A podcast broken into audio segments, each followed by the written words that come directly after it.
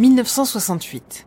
Marie Van Britten Brown, une infirmière afro-américaine d'une quarantaine d'années, émet un grognement bougon et s'étire dans la lumière du jour déjà bien avancée. Elle ressent encore la fatigue de ses 16 heures de garde à l'hôpital, son dos endolori et ses paupières si lourdes qu'elle peine à les ouvrir. Qui peut bien la réveiller à une heure pareille, en plein milieu de l'après-midi? Elle serait bien tentée d'envoyer le visiteur important au diable et de se replonger immédiatement dans le sommeil, mais la sonnette retentit une seconde fois, l'amenant à proférer un chapelet d'imprécations. Marie se retourne vers le mur et se retrouve face à un petit écran équipé d'une armée de boutons. Après une pression sur l'interrupteur, le moniteur s'allume et affiche le torse d'un homme à la peau sombre, vêtu d'une chemise à manches courtes. C'est pourquoi? demande l'infirmière sans chercher à dissimuler sa mauvaise humeur. De l'autre côté de la porte, l'homme mystérieux reste silencieux. Jurant dans sa barbe, Marie appuie sur un bouton portant l'inscription haut et la caméra installée sur sa porte d'entrée remonte par degrés jusqu'au Judas le plus élevé. Elle laisse alors échapper un rire à la fois attendri et exaspéré. Même si l'écran n'affiche qu'une vidéo en noir et blanc de qualité médiocre, elle reconnaîtrait entre mille le sourire radieux et joueur de son mari rentré plus tôt que prévu pour lui faire une surprise. D'une pression sur un troisième bouton, elle déverrouille la porte d'entrée et se glisse à nouveau sous les draps, oubliant complètement son envie de dormir.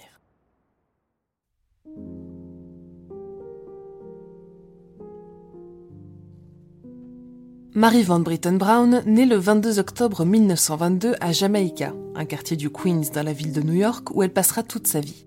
Comme pour beaucoup d'autres personnes afro-américaines en son temps, il ne nous reste que peu de traces de son existence dans les archives.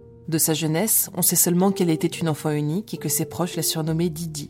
De sa vie de jeune femme, qu'elle était infirmière et mariée à un électronicien répondant au nom d'Albert Brown. Mais c'est à partir des années 1960 que Marie Van Britten Brown commence à attirer l'attention de la presse. Elle et Albert vivent alors à Springfield Gardens, un quartier résidentiel de Jamaïca. Ne vous laissez pas avoir par son nom élégant, invoquant des images de jardins bien entretenus et d'enfants rondouillés jouant paisiblement dans la rue. Leur maison est située en bordure de l'aéroport JFK, à moins d'un kilomètre du tarmac dont ils ne sont séparés que par une série d'autoroutes où voitures et camions filent dans un vacarme incessant. Ce brouhaha d'avions qui atterrissent et décollent, de klaxons qui résonnent aux heures de pointe ne suffit pas cependant à étouffer les bruits d'armes à feu, les éclats de voix et les cris de victimes que les gangs laissent dans leur sillage. Des femmes sont agressées violemment dans la rue ou chez elles. En 1963, une lycéenne de 15 ans meurt à l'hôpital après 12 heures d'agonie, poignardée à six reprises non loin du domicile des Brown par un homme répondant au nom de Winston Mosley.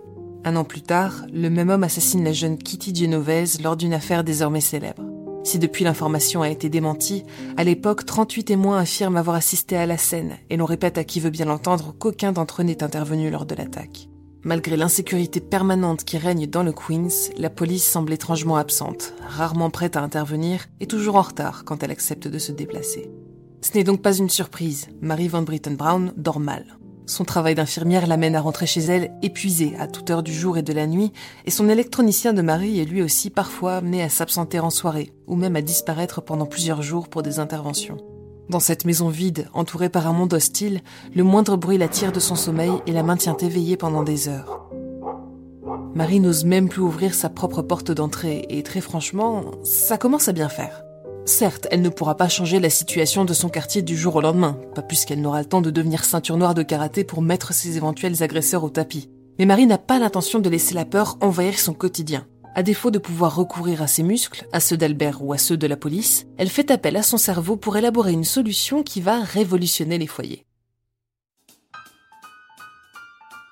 En 1965, avec l'aide des talents en électronique d'Albert, Marie Van Britten Brown met au point un système ingénieux pour ne plus avoir à courir de risques lorsqu'elle répond à sa porte. Inspirée par l'invention relativement récente du Judas en 1932, elle décide d'aller bien plus loin en créant un dispositif qui lui permettra de voir qui se trouve devant chez elle sans avoir à quitter son salon. Pour ce faire, elle équipe sa porte d'entrée non pas d'un, mais de quatre Judas, offrant quatre champs de vision différents et placés les uns au-dessus des autres. À l'intérieur, une caméra motorisée, montée sur des rails, glisse le long du panneau de bois pour s'arrêter sur l'un ou l'autre des Judas et filmer ce qu'il se passe au dehors. Le signal vidéo est alors retransmis à une série de moniteurs dispersés dans la maison, jusque dans la chambre où Marie peut s'assurer depuis le confort de son lit que personne ne tente de s'insinuer chez elle. Mais son invention ne s'arrête pas là, car que faire si la personne qui se tient devant chez elle est un parfait inconnu? Pour résoudre le problème, des micros ont également été installés à l'entrée et sur chaque moniteur, donnant pour la première fois à Marie l'opportunité d'échanger directement avec son visiteur, sans risquer d'ouvrir la porte ou de s'égosiller derrière une porte fermée pour savoir qui diable vient sonner à une heure pareille. Cerise sur le gâteau, chaque écran est doté d'une série de boutons qui permettront à l'infirmière de l'allumer, de contrôler la position de la caméra et d'activer le micro à sa guise d'un simple geste. Ce que l'on appellerait trivialement un interphone ou visiophone aujourd'hui est une vraie révolution pour notre inventrice. Bien plus qu'un gadget destiné à simplement accroître son confort, le système de surveillance qu'elle a imaginé et conçu avec son mari est une façon pour elle de retrouver un sentiment de sécurité, de gagner en autonomie et de lutter à sa manière contre la criminalité qui gangrène leur quartier. C'est une idée qui pourrait sauver de nombreuses vies outre la sienne, et hors de question d'en garder jalousement le secret. Durant un an, le couple travaille d'arrache-pied pour perfectionner leur création et le 1er août 1966, ils soumettent leur invention au Bureau américain des brevets. Il faudra attendre plus de trois ans pour que, le 2 décembre 1969, le système de sécurité à domicile utilisant la surveillance par téléviseur, inventé par Mary Van Britton Brown et Albert Brown, reçoive officiellement son brevet. Et oui, une fois n'est pas coutume, le nom de Marie figure au-dessus de celui de son époux dans l'ensemble du document.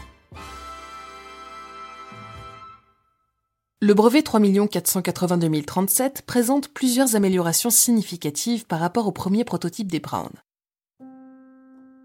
Tout d'abord, les moniteurs sont désormais équipés d'un bouton permettant à leur utilisateur de déverrouiller la porte d'entrée grâce à un signal radio.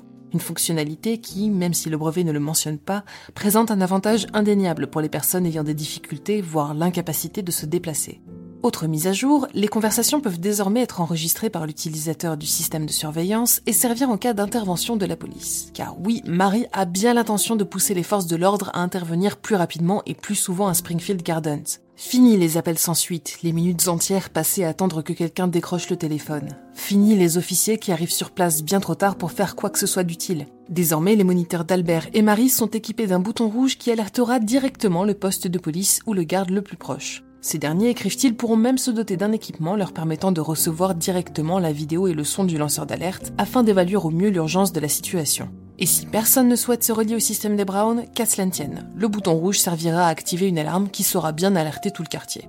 Plus d'excuses pour ignorer les appels émanant du Queens. Il est temps de rendre la voix et le droit à la sécurité aux communautés injustement reléguées dans les quartiers pauvres. À peine quatre jours après la publication du brevet, le New York Times se saisit de l'histoire et présente pour la première fois l'invention géniale de Mary Van Britton Brown, ou plutôt d'Albert L. Brown et de sa femme Marie.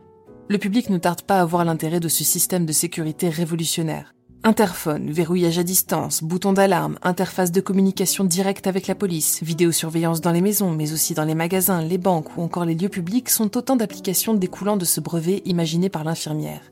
Et pour autant, personne ne semble vouloir investir dans la production à grande échelle de cette invention. Même si Marie recevra le prix du Comité national des sciences, elle ne vivra pas assez longtemps pour voir son invention évoluer et se répandre à travers le monde. Elle et Albert finiront par abandonner leurs ambitions commerciales, et ce n'est qu'avec la miniaturisation toujours plus poussée des technologies que leur idée connaîtra une expansion phénoménale pour former la base d'un marché aujourd'hui estimé à plusieurs dizaines de milliards de dollars. Marie Van Britton Brown meurt le 2 février 1999 à Jamaïca, à l'âge de 76 ans. Si de nos jours son invention est présente dans chaque immeuble, boutique, hôtel ou hall de gare, il reste encore bien du chemin à parcourir pour garantir à tout le monde le même niveau de sécurité. Alors inventeurs et inventrices, si vous entendez ce message, à vos stylos. Nous avons besoin de vous.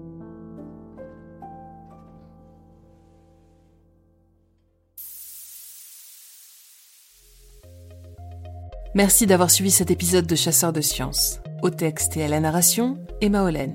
Pour ne pas manquer nos futurs épisodes, n'hésitez pas à vous rendre sur le lien en description pour nous retrouver sur les plateformes d'écoute ou à chercher Chasseurs de Sciences sur vos apps audio préférés. Vous pouvez aussi nous retrouver sur Patreon pour voter pour les prochains sujets de Chasseurs de Sciences, rencontrer l'équipe ou encore accéder à Futura sans publicité.